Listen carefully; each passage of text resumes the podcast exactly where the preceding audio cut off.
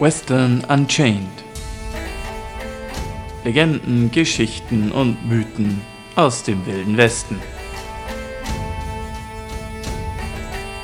Mit Jörg Brümann und Sebastian Gerstl.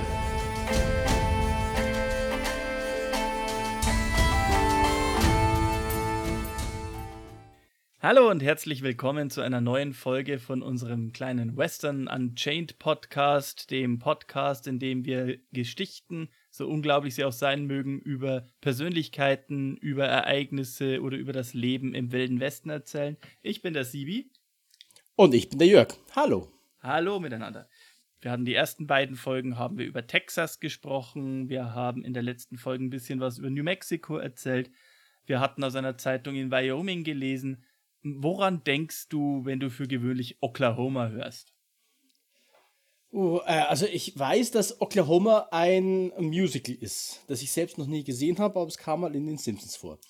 Ansonsten denke ich an, ja, an sehr viel Leere.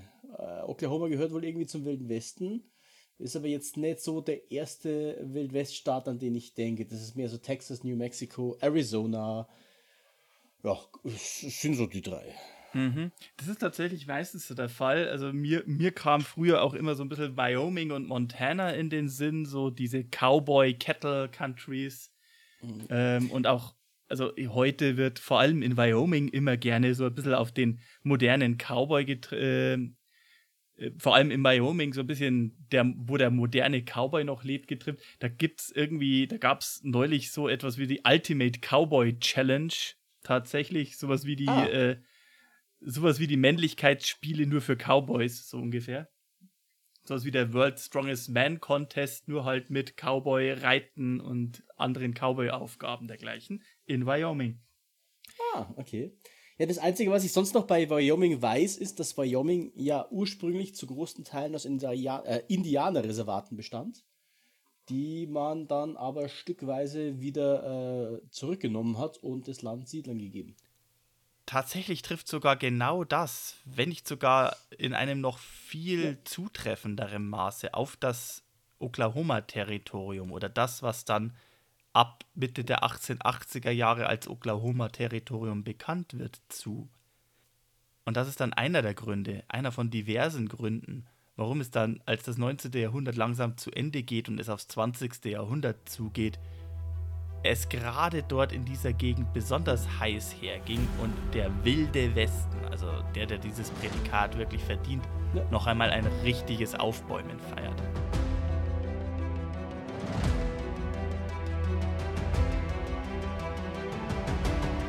Deswegen dachte ich mir, lohnt es sich einmal ein bisschen näher und intensiver auf das Oklahoma Territory einzugehen und auch mal ein bisschen eben auszuführen, warum das jetzt gerade für den Wilden Westen auch so bedeutend ist. Ich, ich nehme mal an, du hast mal was von der Dalton Gang gehört? Ja, also zum einen, äh, bitte, jeder kennt sie als Lucky Luke, die Daltons. Und äh, wer sich mal ein bisschen damit beschäftigt hat, äh, die beiden Schöpfer, Goscinny und Morris waren das, glaube ich, ähm, haben ja auch immer wieder mal Anleihen in den Comics genommen an echten äh, Persönlichkeiten. Und die Daltons sind also in den Lucky Luke Comics sind, soweit ich weiß, auch an eine echte Gang angelehnt. Richtig. Ich meine, die originale Dalton Gang hieß jetzt nicht Jack, Jim, William und Everald Dalton. Die hießen Bob, Bill, Emmett und Gret. Und der Bill hieß auch nicht Williams, sein richtiger Name war Mason Dalton. Aber das war die originale, echte Dalton Gang, die es wirklich gab. Und die trieb im Oklahoma-Territory ihr Unwesen. Mm, okay. Äh, in Oklahoma ging es teilweise, also gerade in den 1890er Jahren, ziemlich hoch her. Und das lag an einem sehr exp explosiven Mix. Und dieser explosive Mix, also das ergab sich zum einen daraus, dass also lass mich da vielleicht ein bisschen ausholen. Also das, was Oklahoma-Territorium wird, äh, das wurde bereits 1834 vom US-Kongress in einem eigenen Gesetz eigentlich als Land, das speziell für Native Americans, Indian Nations, für Indianer bereitgestellt werden sollte, zur Seite gestellt werden sollte, verfügt. Ähm, das war quasi zu dem Zeitpunkt unorganisiertes Territorium, einfach das, was westlich von Mississippi war, aber nicht zu Missouri oder Louisiana gezählt wurde oder mhm. zu Arkansas. Und das wurde trotzdem da bereits von allen Seiten eingegrenzt, effektiv. Aber in den 1850er Jahren, 1856 ungefähr, war dieses Land, dieses für die Indianer bereitgestellte Land, äh, bereits auf das Gebiet reduziert, das wir jetzt heute als Oklahoma kennen, bis auf diesen Oklahoma Panhandle, also dieses schmale Streifenstück äh, im Nordwesten des Landes. Mhm. Okay. Dann nach dem amerikanischen Bürgerkrieg, äh, also in dem Krieg hatten sich einige dieser Stämme auch der Konföderation angeschlossen, was dann nach dem Bürgerkrieg die äh, US-Regierung dazu veranlasste, die dort angesiedelten Stämme in neue Verträge zu zwingen, mhm. wo sie wieder Gebiete abtreten mussten. Okay. Mhm. Und dann war dieses Territorium plötzlich quasi in zwei Hälften geteilt. Ein, eines, das quasi so nicht zugewiesene Ländereien hatten, die die Indianer nach und nach wieder abtreten mussten. Und eben das, was immer noch Indianerterritorium war. Ähm, und der Drang allerdings von Siedlern da hineinzukommen und neue Städte zu gründen, neue Farmen aufzumachen, neue Ranches aufzuziehen, äh, ließ trotzdem nicht nach. Also der, der Bedarf war immer noch da nach Land zur Besiedlung. Ähm, Im April 1879 verfügte der damalige Präsident Rutherford B. Hayes, also der, der auch die Reconstruction zu Ende gebracht hat, effektiv, dass es illegal wäre, äh, das Indianerterritorium zu besiedeln und das quasi auch unbefugtes Betreten in das Indianerterritorium für äh, widerrechtlich erklärte. Mhm. Ähm, allerdings selbst dieser, äh, diese Anordnung von ganz oben äh, hielt Leute nicht davon ab, trotzdem weiterhin Besiedlung dieses Landes zu fordern. Es wurde dann so in den 1880er Jahren äh, eine Colonial Association gegründet, ein ganz spezieller Verband, der äh, sich dafür einsetzte, eben dieses restliche Indianerterritorium auch zur freien Besiedlung freizugeben und die auch immer wieder Vorstöße in, äh, finanziert haben oder auch selber unternommen haben, um da jetzt einfach mal reinzugehen und einfach mal eine Siedlung aufzuziehen. äh, auch wenn das absolut illegal ist. Ähm, und dieser ganze Lobbyismus, der hielt dann über zehn Jahre an, selbst als der ursprüngliche, der ursprüngliche äh, Anführer dieser Bewegung, ein Captain David Payne, 1884 äh, verstarb, äh, ließ das Ganze nicht locker. Sein Nachfolger verstärkte die Lobbyierungsbemühungen sogar noch, ging direkt nach Washington und arbeitete darauf hin. Ähm, was dann erstmal dazu führte, dass diese äh, Indianergesetzgebung, die ihnen das Indianerterritorium äh, zusprach, ab 1885 immer mehr nochmal weiter aufgeweicht wurde und schließlich ähm,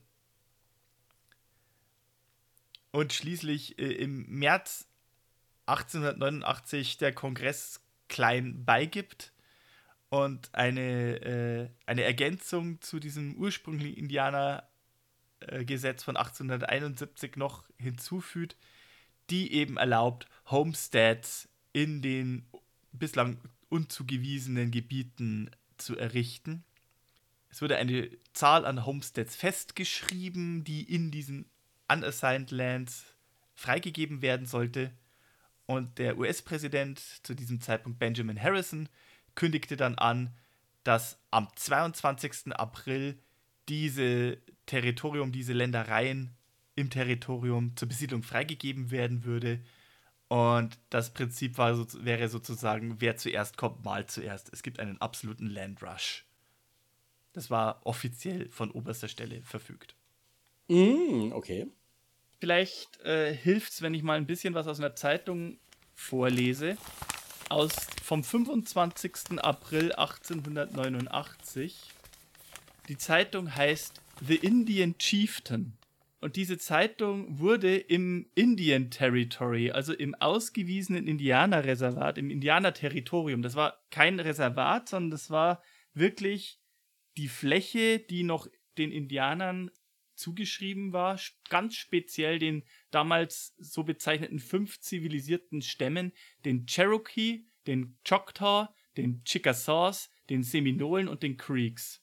Ah, okay. Da sind wir jetzt wieder beim Indianer Territory, Oklahoma. Mhm. Und der Punkt ist der, äh, diese Zeitung vom 25. April 1889 kam zwei Tage raus nach dem Oklahoma Land Rush. Zwei Tage nachdem sie einen gigantischen Teil des eigentlich als exklusiv Indianergebiet ausgewiesenen Territoriums genommen haben und für Weiße zur Siedlung freigegeben haben. Und auf eine Art und Weise zur Siedlung freigegeben haben, dass quasi am 23. April 1889 die Armee hatte vorher noch das extra das Territorium abgesperrt oder, oder umringt, also mit, mit ewig vielen Soldaten umgeben. Und die Siedler und angehenden Homesteader haben außerhalb des Indianergebiets gecampt. Und am 23. April hat dann die Armee das Gebiet freigegeben. Und wirklich Tausende von angehenden Siedlern strömten in dieses bis dahin reines Indianergebiet, um irgendwie 14.000 Homesteads zu ergattern oder sich in neuen Siedlungen niederzulassen. Es ist interessant, ich habe hier mal zwei Zeitungen rausgepickt, um dieses, die dieses Ereignis so ein bisschen skizzieren. Und das eine ist eben dieser Indian Chieftain, der exklusiv den Interessen der Indianer in dem Gebiet gewidmet ist, aber halt auch auf Englisch geschrieben. Und da steht eben auch zu dem Oklahoma Rush Szenen zur Eröffnung des neuen Territoriums. Ein rapides Eintreffen an Wagenzügen, Szenen von der Menge außerhalb des Land Office bei Guthrie und dass bereits jetzt Real Estate Händler aktiv geworden sind. Also noch während das ganze äh, Indian Territory war. Und noch während, also wirklich innerhalb von 48 Stunden, dass dieser Landrush gestartet ist. Guthrie, Indian Territory, 23. April. 15.000 Heimatsucher haben im Grasland außerhalb von Guthrie gecampt, der Pionierstadt von Oklahoma. Ihre Lagerfeuer leuchten in der Dunkelheit und ihre Zelte ragen über, äh, entlang des Horizonts wie eine Armee in Biwak. Guthrie, bislang ein unbedeutender Stützpunkt in einer wilden und unbewohnten Land fern der Zivilisation, hat jetzt eine Bevölkerung von 15.000. All das wurde innerhalb eines Nachmittags errichtet. In keinem anderen Land außer Amerika und in keinem anderen Teil dieses Landes außer im großartigen Westen könnte so eine Sache überhaupt möglich sein. Es ist ein Triumph für die Leute des Westens, ganz besonderes für die Bewohner von Südkansas, da sie niemals mehr eine weitere solche Gelegenheit äh, erhalten werden. Klingt sehr reißerisch. Äh, ein wenig. Dass sie es voll zu dieser Gelegenheit vorbereitet waren, braucht nicht mehr Beweis als die Anwesenheit von 15.000 Leute in New Guthrie vergangene Nacht. Der konservative und leichtgängige Osten sollte sich das ansehen und wundern. Es geht dann so ein bisschen weiter, so über die ersten Eintreffenden aus Arkansas, wo dann die Embryo Streets, die noch jungfräulichen Straßen sozusagen gerade ausgelegt wurden und innerhalb kürzester Zeit auf beiden, also in, in, in alle Richtungen, die die Leute gekommen sind. Hier ein Zitat, ein Beispiel. One fat man. Ein, eine fette Person war in solcher, in solcher Eile, dass er sich auf den Kopf stellte und überschlug auf der weichen Erde, als er vom Wagen sprang. Als er wieder zu seinen Füßen kam, rannte er den Hang hinauf zum, äh, zum Landoffice wie ein wilder texanischer Stier. Innerhalb einer Minute war der Hang, der von der, äh, von der Station, also da, wo die Züge, die Wagenzüge eintrafen, zum Land Office führten, schwarz, voller Männer, die Hals über Kopf eifrig sich auf die verfügbaren Stadtslots stürzten. Es geht dann noch so weiter, irgendwie hier, dass, dass äh, zwei Männer kamen, dass einige Männer von den, von den Wagenzügen kamen und sofort ein, ein Maslin, also ein, ein Maslin ist ein, ein, ein Muslim. Ein Eine, ein, also ein, ein, ein, ein, ein Zelttuch sozusagen. Die, die kamen vom Zug und spannten sofort ein Zelttuch und natürlich ein dazu passendes Zelt auf, auf dem ganz groß stand Bank of Guthrie, das sie quasi vorbereitet hatten, als sie, äh, als sie gekommen sind und haben quasi weniger als äh, eine Meile von der, von der Wagenzugstation, also sie haben trotzdem bereits eine Meile von der Wagenzugstation gebraucht, um den Platz aufzustellen, wo sie ihre Bank hatten. Wohlgemerkt aus einem Zelt raus. Und so, so in der Richtung geht es ungefähr weiter. Also es ist schon sehr beeindruckend, aber sehr melodramatisch, also in sehr äh, reißerischen, aber doch sehr path pathetischen eigentlich fast schon Anklängen. Also wie toll das Ganze doch ist und wie aufregend das Ganze doch ist. Man hat schon sehr das Gefühl, hier will, hier will eine Message verkauft werden. Ja, es weckt so ein bisschen den Eindruck. Ja, als ein kleines Gegenbeispiel dazu habe ich noch eine zweite Zeitung rausgesucht von der Oklahoma City Times, 29. April 1889.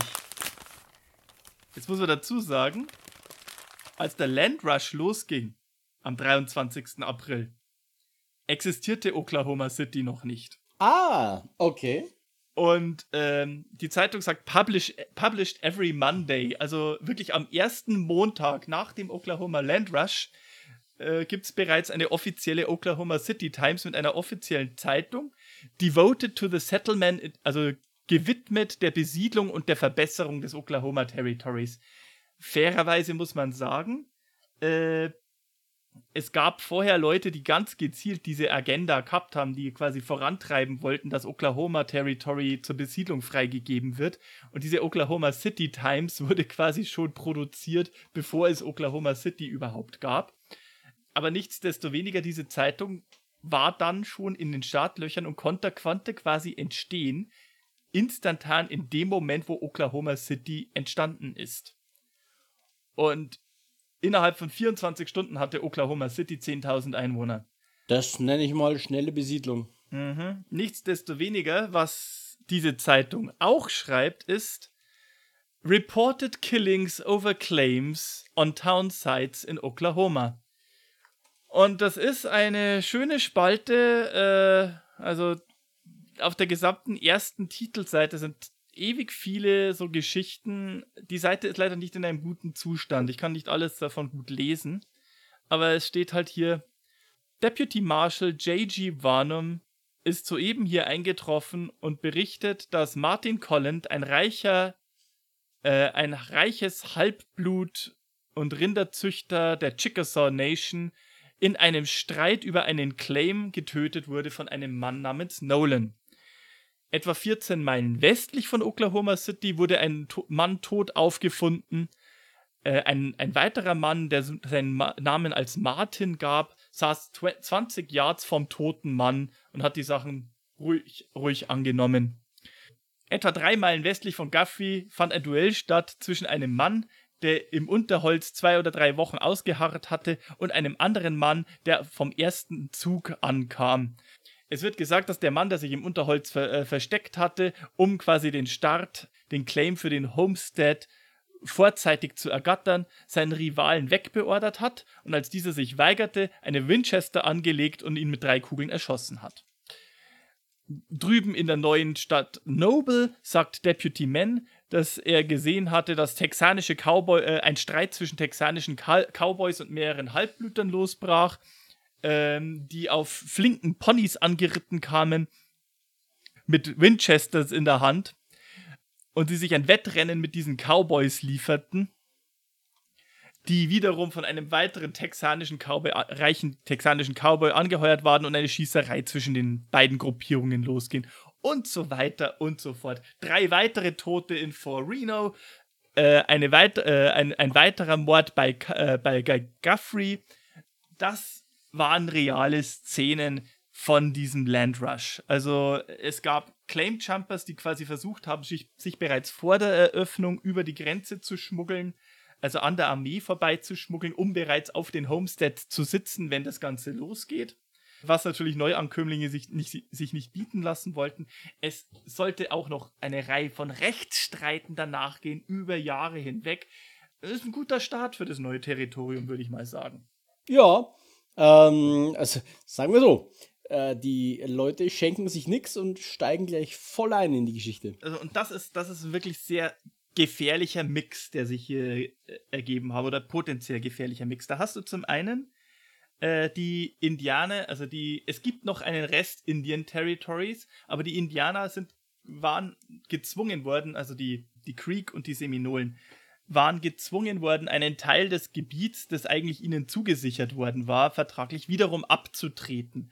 Und das ist eigentlich über die Jahrzehnte hinweg immer wieder geschehen. Also das ist immer weiter geschrumpft und geschrumpft und geschrumpft es gab dieses Indian Territory, man hat gesagt, der westliche Teil des Indian Territories, der ist eh unbewohnt, die Indianer nutzen das nicht, naja, weil die Indianer halt, äh, oder die indianischen Stämme, die Nations, die da drauf gelebt haben, meistens vorgezogen haben, noch so eine Art nomadisierenden Lebensstil zu führen und quasi keine festen Siedlungen da drauf gegründet haben. Ja, was ja gerade für Steppenindianer eigentlich ziemlich normal war. Mhm, und, aber das, das, und diese, diese Stämme waren sehr zivilisiert, die haben äh, sehr wohl ausgefeilte äh, Gesuche und Protestnoten auch geschrieben, kann ich mal zu einem anderen Zeitpunkt was vorlesen, über diese wiederholten Eingrenzungen und, und Verstöße gegen die Verträge, die sie eigentlich hatten.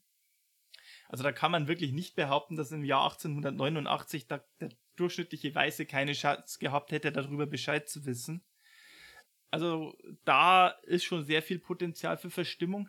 Dann kommen natürlich diese Landsuchenden rein, und strömen aus aller Herren Ländern in dieses Territorium in der Hoffnung, jetzt quasi ganz, ganz schnell und ohne dass es sie was kostet, ein eigenes Stück Land zu ergattern. Ja, äh, Stichwort, ohne, ohne dass es sie was kostet, da haben sie dann sehr schnell in die Röhre geguckt, weil dann plötzlich irgendwie dann doch Banken oder Eisenbahnen oder irgendwelche reichen Leute kamen, die andere Leute dafür bezahlt haben, für sie in ihrem Auftrag schnell mal dieses Land zu sichern und dann an sie abzutreten.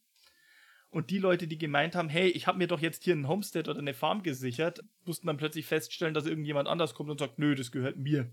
Du hast hier gar nichts zu melden und das um, umliegende Land gehört mir ebenso. Also auch da äh, nicht unbedingt ein guter Start. Und was auch für sehr viel böses Blut gesorgt hat und für sehr viel Potenzial, dass die Situation hochkocht, ist, bevor das Oklahoma Territory zur Besiedlung freigegeben wurde, klar, offiziell war das Ganze unbewohntes Indianergebiet, also das, was hier zur Besiedlung freigegeben wurde, aber was sich halt da auch sehr viel gefunden haben, waren Rinderranches. Beziehungsweise die Ranches waren nicht im Gebiet selber zum großen Teil, sondern waren halt unmittelbar am Rand zu diesem Gebiet. Aber äh, man konnte halt argumentieren, naja, da war so viel Land, ideal für Open Range Rinderzucht. Ne? Ja, das ist ja irgendwie so der Klassiker. Ne? Man hat den äh, Eingeborenen irgendwelches Land gegeben, von dem man dachte, das brauchen wir eh nicht, bis man festgestellt hat, okay, vielleicht brauchen wir es doch und um es dann wieder wegzunehmen. Mit dubiosen Mitteln. Für die Open Range Rinderzucht haben sich die, äh, die, die Ranch-Betreiber gedacht, das ist ja egal mit den Indianern so ungefähr. Das Land braucht eh keiner. Man hat einfach die Rinder auf dem Land laufen lassen und hat halt immer dann, wenn gerade Zeit war, um große Schlachtung zu machen, hat man die Rinder zusammengetrieben in diesem riesen Territorium. Da waren also wirklich Tausende, über Tausende von Rindern und große Ranches unmittelbar am Rand des Territoriums, die halt irgendwie so oft 100, 150 Cowboys beschäftigt haben, die reingeritten sind dann in das Territorium, die Rinderherden zusammengetrieben haben, wann es immer mal nötig waren das war offenes Land, die waren es gewohnt, hingehen zu können, wo sie wollten. Und von einem Schlag auf den anderen war das weg. Von einem Schlag auf den anderen war das, was vorher freies Weideland war, waren plötzlich Homesteads oder war designiert zur Fried Siedlung freigegeben und die Rinder, die Ranches durften da ihre Rinder nicht mehr treiben oder ziehen lassen. Ah, okay. Ich meine, das ist auch nicht der einzige Grund kurz vorher, so zwei Jahre vorher, hat der große Kettleboom geendet. Wegen eines harten Winters haben viele Ranches ihren Betrieb drastisch reduzieren müssen. Und aus diesen Gründen haben große Rinder-Ranches von der Open Range in Oklahoma abkehren müssen zu einem, naja, klassischen lokalen, stationären Ranchbetrieb, konnten nicht mehr ganz so große Rinder, Rinderherden betreiben. Dementsprechend war da aber auch der Bedarf an diese Cowboys nicht mehr da. Das heißt also, schmeiß in diesen Mix von 15.000, 20.000 oder zigtausend an Siedlern, wo die meisten, ich meine, klar, es gab Mord und Totschlag. Die meisten waren hoffnungsvoll und wahrscheinlich wirklich gesetzestreu. Aber schmeiß in diesen Haufen auch noch einen Haufen enttäuschter wilder Cowboys rein, die es gewohnt waren, hinzugehen und sich zu holen, was sie eigentlich gebraucht haben aus der, aus der freien Natur und die es von, äh, von Berufswegen, also nicht nur gut reiten können mussten, sondern auch gut schießen können mussten. Und du hast halt wirklich hier ein absolutes Pulverfass am Laufen. Ja, wir wissen ja schon aus den letzten Episoden, äh, vor allem die Episode mit dem Vaudeville-Theater, oh, aber auch äh, die Folge mit El Fuego Baca. Frustrierte wilde Cowboys sind ein Problem, das der Wilde Westen öfter hatte. Nur, dass halt in diesem Fall, also das Oklahoma Territory hat vor allem zwei Gangs hervorgebracht, über die wir beide wirklich eigene, mindestens zwei Gangs. Also das Oklahoma Territory hat eben gegen Ende des sogenannten Wilden Westens. Man sagt dann eben gerne hier in dieser Zeit, 1890 ist der Wilde Westen nochmal richtig hochgekocht hier in Oklahoma und war kurz vor seinem Ende, weil, naja, die offenen Territorien auch nicht mehr vorhanden waren. Oklahoma war quasi das letzte große Territorium, das dann nochmal zur Siedlung freigegeben wurde und da prallte nochmal so richtig alles zusammen. Und natürlich kamen da auch innerhalb von kürzester Zeit die Eisenbahnen und die Banken, die gesagt haben, hier das Land gehört uns. Und sehr viele Siedler, die große Hoffnungen hatten, wurden enttäuscht. Und sehr viele Cowboys, die vorher schon da waren, waren enttäuscht. Und so haben sich halt da dann nochmal Banditengangs zusammengefunden, die halt eben gezielt auf diese Banken, auf diese Eisenbahnen Überfälle veranstaltet haben. Teils um sich zu rächen, teils um den großen Reibach zu machen, weil ich meine, wie wir es ja mitgekriegt haben, hier mit der neuen Bank von Guthrie, die halt nur schnell mal aus dem Zelt raus operiert hat. Also so mega sicher waren die in der Anfangszeit noch nicht. Das haben die zwar schnell nachgeholt, aber die Banditen waren halt auch entsprechend dreist dann auch unterwegs. Und das Allerbeste war, so eine Dalton-Gang, die wurde ja von Teilen der Bevölkerung dann durchaus als so eine Art Robin Hood des Wilden Westens betrachtet. Ne? Die, ein, die einfachen ja. kleinen Leute, die sich dann gegen die Banken und die Eisenbahnen, die sich jetzt hier in dem Territorium, wo die hoffnungsvollen Siedler sind, breit machen und denen bereits alles wegnehmen, die haben ja was Gutes. Ne? Die überfallen die Züge und nehmen das Geld und ja, verprassen es gleich wieder unter der Bevölkerung. Also sie bringen es gleich wieder unter die Bevölkerung. Und die Daltons, sie hatten eine alte Mutter, eine Ma Dalton, und die hat, der haben sie natürlich irgendwie auch viel Geld gebracht. Das ist dann so etwas, das sich so in diesen in diesen Volkslegenden rumspricht, ne? Die guten Jungs. Ja, man muss auch dazu sagen, übrigens ein kleines Detail, das mir jetzt gerade noch eingefallen ist, weil du sagtest, diese Open Range Haltung hat ein Ende. In den 1870ern kam auch ein neues Produkt auf den Markt, das die Rinderzucht ja revolutionär verändert hat, nämlich mhm. der Stacheldraht. Ja. Das heißt, Stacheldraht ist verkauft worden. Rancher haben nun ihre ihr Land eingezäunt und damit konnten die Rinder nicht mehr überall hingehen und den Cowboys war das ein richtiger Dorn im Auge. Ja, du brauchst dann auch nicht mehr so viele Cowboys, ne? Du musst ja nicht mehr so weit, so weite Strecken reiten, um die Rinderherden zusammenzutreiben und dergleichen. Ich meine, auch mit dem Stacheldraht gab es dann sehr viel Streitereien. Da gab es dann zum einen die Farmer, die ihr Grundstück mit Stacheldraht gesichert haben, damit die Rinder nicht einfach durchreiten konnten. Ähm, es gab aber auch die Rancher, die einfach den Stacheldraht dahin gespannt haben, wo sie von Rechts wegen gemeint haben, das war immer schon ihr Land und dann einfach mal so eine Farm in zwei Hälften geschnitten haben damit. Oder auch einfach auf die Art und Weise den Zugang zur einzigen sauberen Wasserquelle weit und breit abgeschnitten und für sich beansprucht haben damit. Ich meine, ist ja in der Zeit nicht ganz einfach an sauberes Wasser zu kommen. Ist ja nicht so, als ob die da einfach ein paar Tonnen aus dem nächsten Supermarkt hätten beziehen können. Ja. Das, ja. War also durchaus, äh, hat für sehr viel Ärger, also es hat für sehr viel Nutzen, aber auch für sehr viel Ärger gesorgt. Sowas. Was noch zukommt für das Oklahoma Territory und was diese ganze Sache noch brenzliger gemacht hat. Also zu den Indianern, zu den enttäuschten und teilweise wütenden Cowboys, zu diesem Streit unter den Siedlern und so weiter. Was da noch dazu kommt, ist, dass Oklahoma Territory keine Gerichtsbarkeit hatte, keine eigene. Die Gerichtshöfe und das Gesetz, also der, das Gesetz fürs Oklahoma Territory, war dem nächsten Gerichtshof in Arkansas unterstellt.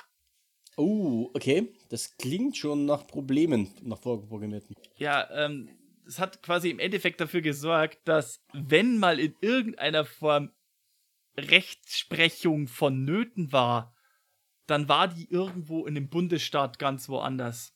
Äh, das hat natürlich diese ganze Legislative und diese ganze in irgendeiner Form Gesetze, Gesetze durchzudrücken extrem schwierig gemacht. Mhm. Und das hat natürlich äh, dafür gesorgt, dass äh, da die Outlaws äh, ziemlich gewütet haben.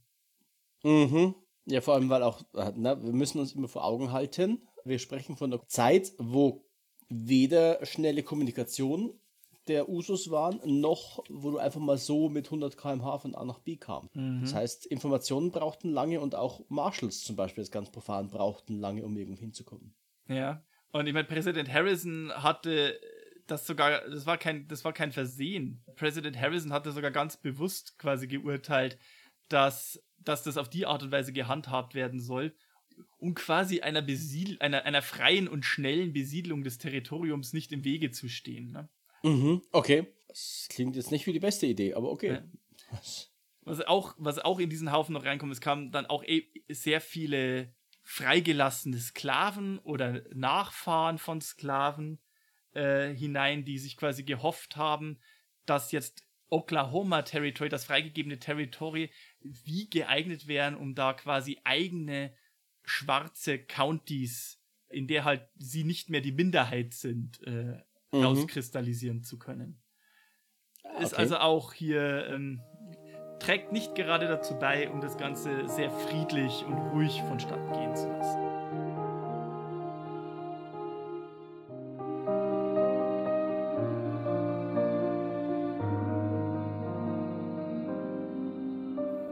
Okay, ja, das ist alles sehr interessant, vor allem auch, dass wir einmal uns erstmal vorab mit Oklahoma als Territory so beschäftigen. Ich würde aber an dieser Stelle jetzt einfach mal vorschlagen, wir machen heute den Cut, weil ähm, wir haben schon relativ lang gezogen jetzt. Mhm, und okay, ja. den zweiten Teil über die Rose of Cimarron oder Rose of the Cimarron, den wir angekündigt haben, den machen wir einfach eine separate Folge. Hm, ist wahrscheinlich besser. Also wir haben eh noch ein bisschen was zu erzählen. Wir haben noch einiges an Outlaws, äh, äh, die in Oklahoma da ihr Unwesen getrieben haben, wo die Geschichte der Rose of Cimarron nahtlos reingeht. Und ja, ich glaube, da können wir uns in der nächsten Folge auf einige spannende Sachen freuen. Hervorragend. Dann machen wir das so. Und ansonsten, wenn ihr bis dahin Fragen habt zum Oklahoma Territory oder zu der Geschichte der Ureinwohner Amerikas und dieser ganzen Territory-Sache oder zu Oklahoma City oder was weiß ich denn. Also wenn ihr Fragen habt. Den Daltons? Die Daltons, natürlich die Daltons. Wenn ihr darüber mehr wissen wollt, schreibt uns einfach eine E-Mail an westernunchained.gmail.com. Wir freuen uns und ansonsten hören wir uns mit Teil 2 wieder. Ja, also bis zum nächsten Mal und dann wirklich bis zur Geschichte von der Rose of Cimarron. Bis dann. Bis dann, ciao.